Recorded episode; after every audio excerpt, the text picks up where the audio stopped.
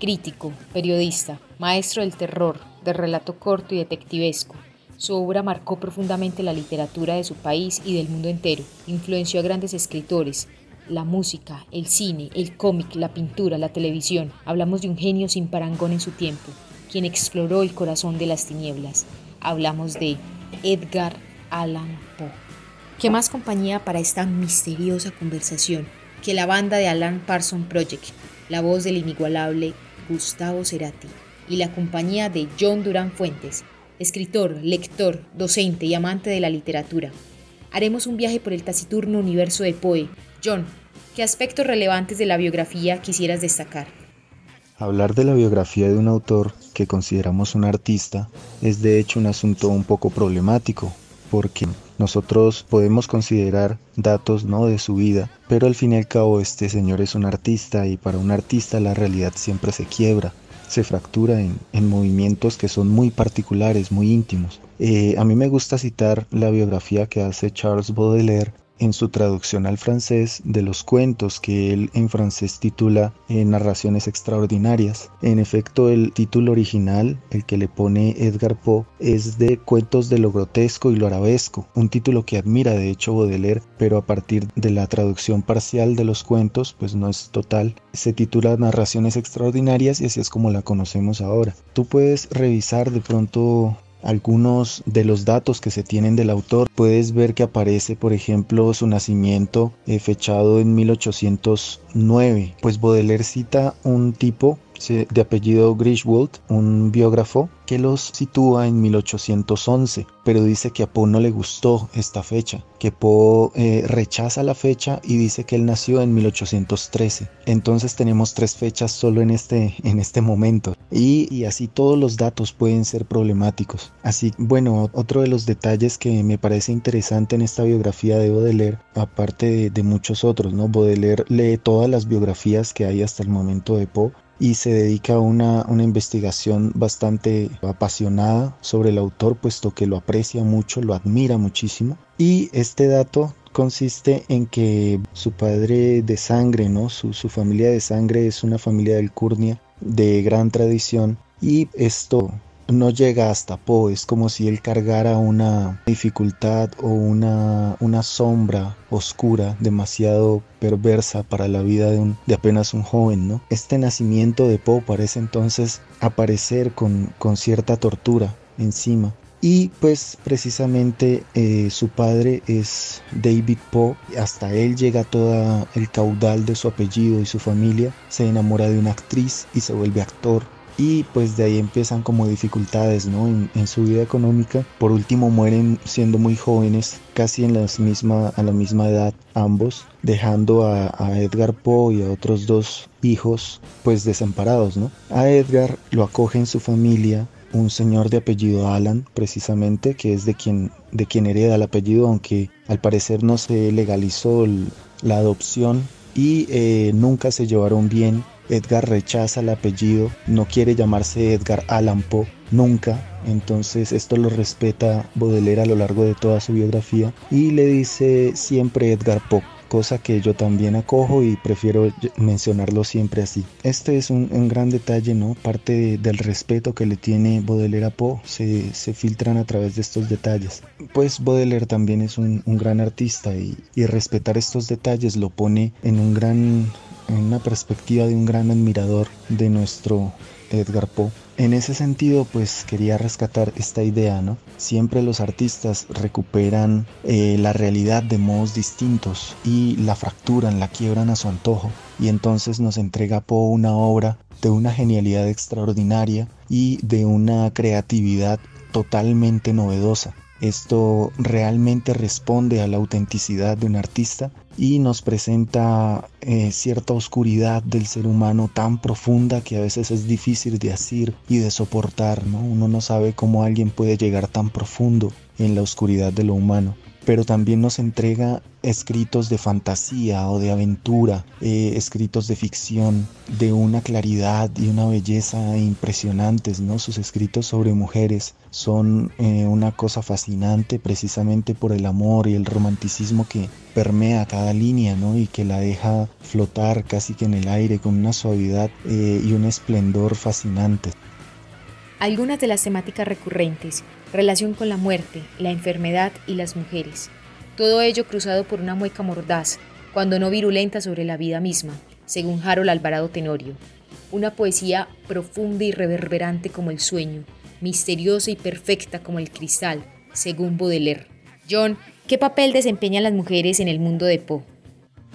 Así podemos entonces considerar la aparición de las mujeres, ¿no? Estas narraciones tan especiales que podemos encontrar pues ya fácilmente. Encontré una vez por casualidad en la biblioteca infantil del Banco de la República una edición para niños de estas narraciones de mujeres y era una cosa maravillosa, me encantó muchísimo. Bien, pues podemos hablar de Eleonora, entonces de Morella, de Berenice y de Ligeia. Estas mujeres retratan en parte sus relaciones personales. En todas hay cierta, cierto respeto por un pensamiento y un espíritu muy grandes, eh, una belleza y una frescura.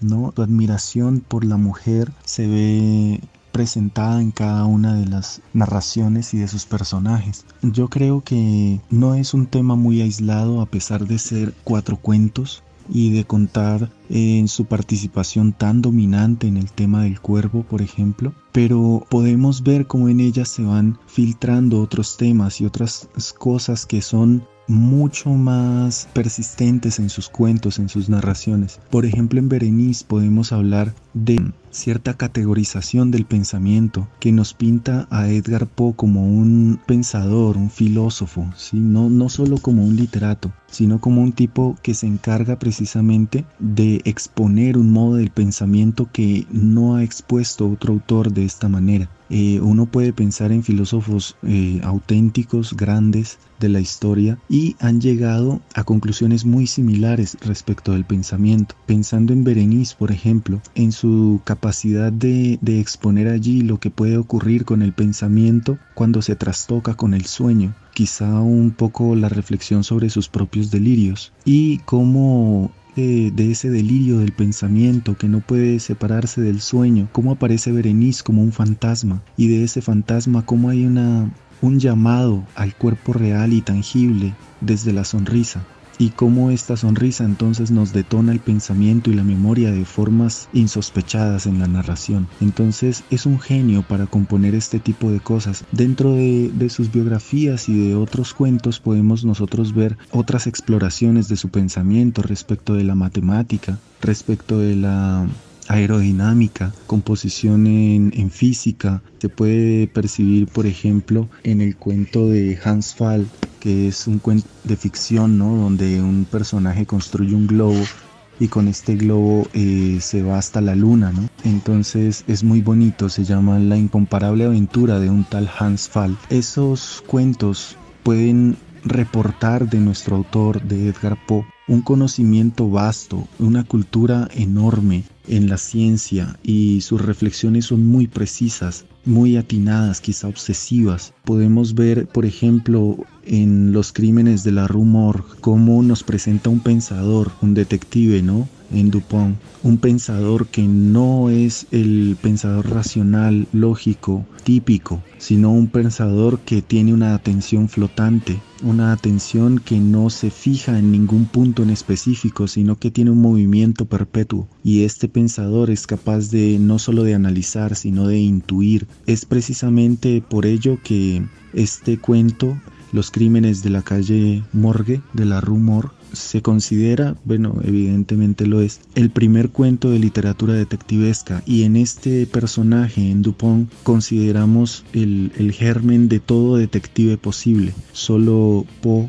en su genialidad podía concebir un personaje con un pensamiento tan complejo, tan misterioso, pero tan preciso y tan atinado como para construir un detective. En todas sus narraciones podemos también observar otro tipo de exploraciones del pensamiento humano y como decía hace un rato, no tan profundas, tan misteriosas, tan oscuras, quizá tan dolorosas, ¿no? Como la obsesión o como la angustia. Eh, véase la angustia en Tierra Prematuro, por ejemplo, la obsesión en el corazón del ator o en el gato negro, eh, la revelación o el deseo expuesto tanto en la complacencia como en la revelación frente al justiciero, al dictador, aquel que nos va a juzgar frente a las acciones cometidas por el deseo. Estos movimientos de Poe son una presentación de un análisis psicológico bastante exhausto del pensamiento humano. Entonces estamos frente a un genio que nos presenta el pensamiento humano, el amor, los sentimientos, las emociones, el laberinto que es la humanidad de un modo palpable, bello ¿no? y magistral. Uno de los cuentos de Poe que más se ha teatralizado es sin duda El corazón del ator, en el caso también de Teatro El Trueque. John, ¿qué puedes decirnos de esta espeluznante pieza? En este cuento de El corazón del ator, nosotros podemos ver no solamente cómo el deseo empieza a tomar forma, y es que nosotros, bueno, el deseo en general no tiene forma, simplemente es una pulsión de vida, un emanar ¿no? de cierta potencia vital que no podemos identificar nunca, pero que toma formas y esas formas señalan, ¿no? Entonces nosotros podemos desear poseer cosas, desear aniquilar algo que está palpable, vivo, latente, eh, insistente ante nuestra presencia. En, este cuento hay un tipo. Que está punzando el deseo en el narrador solamente con la aparición de su ojo. ¿Cierto? De un ojo inquietante. Entonces lo que ocurre allí es la pulsión, cómo se ve excitada la pulsión vital y cómo esta pulsión vital se va a algo tan perverso, tan oscuro, tan sombreado como el, el homicidio. Y entonces se va fraguando, se va, se, va, se va preparando dentro del deseo esa forma que va a tomar la satisfacción. Y entonces ves cómo la narración se va pintando tan poco a poco, tan meticulosamente, tan medidamente, tan proporcionada. Es una creación tan diseñada exhaustamente para que tu lectura haga que vayas sintiendo al narrador, sintiendo cada movimiento, cada paso, sintiendo cómo se siente, de tal forma que en ti emane la misma pulsión, la misma sensación, la misma forma de la satisfacción. Y claro, en efecto se consuma el homicidio. Ahora viene el otro movimiento. Cuando se cumple el deseo, se satisface de alguna forma la pulsión en aquella manera que tuvo de expresarse, pues entonces tiene que aparecer un nuevo personaje, ¿no? Y es precisamente la justicia. ¿Quién viene a juzgar aquello que hicimos? Eh, ¿Dentro de qué cánones? ¿Cuál es la ley que rompimos satisfaciendo el deseo?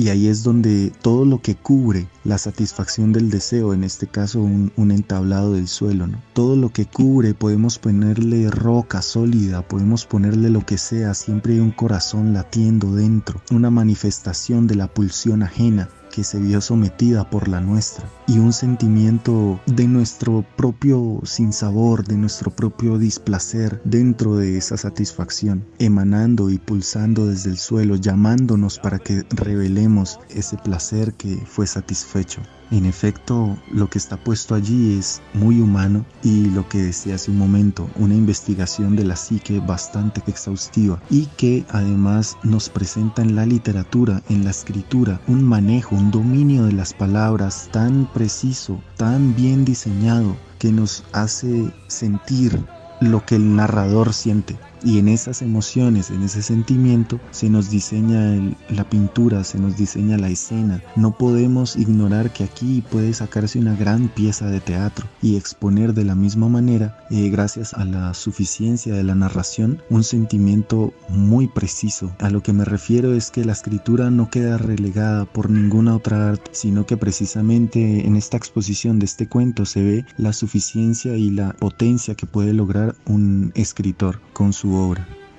Como del otro lado del espejo, se entregó solitario a su complejo destino de inventor de pesadillas. Quizá del otro lado de la muerte siga erigiendo solitario y fuerte espléndidas y atroces maravillas. Jorge Luis Borges. John, ¿qué hace que Poe sea tan fascinante?